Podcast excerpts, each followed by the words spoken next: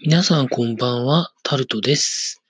11月12日、月曜日です。今週も始まりましたが、皆さんいかがお過ごしでしょうか？私はですね、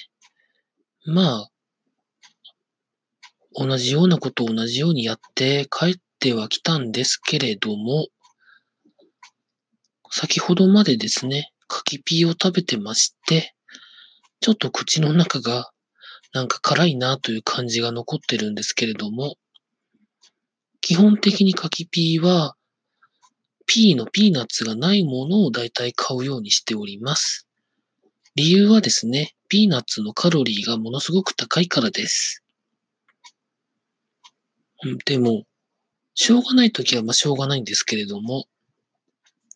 亀田製菓の柿ピーをだいたい食べております。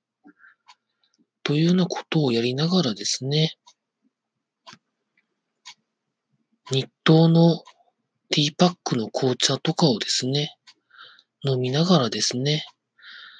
いろいろ作業は家に帰ってきてからやってるんですけれども、終わることと終わらないことがありまして、まあ終わることは毎日やってるのですぐ終わるんですけれども、たまにしかやらないことはなかなか時間がかかりますよね。ちょっとしたものを動かすですとか、まあいろんな作業ありますよね。うんと、以前にも言ったと思うのですが、習慣化できるまでの道のりをうまく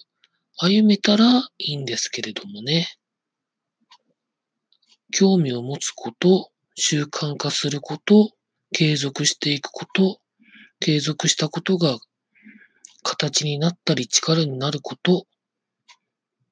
こういう風な流れでいければ、生活の質は上がっていくと常々思っているのですが、どうなんでしょうね。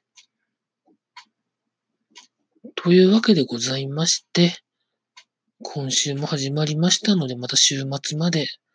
頑張っていきたいと思います。以上、タルトでございました。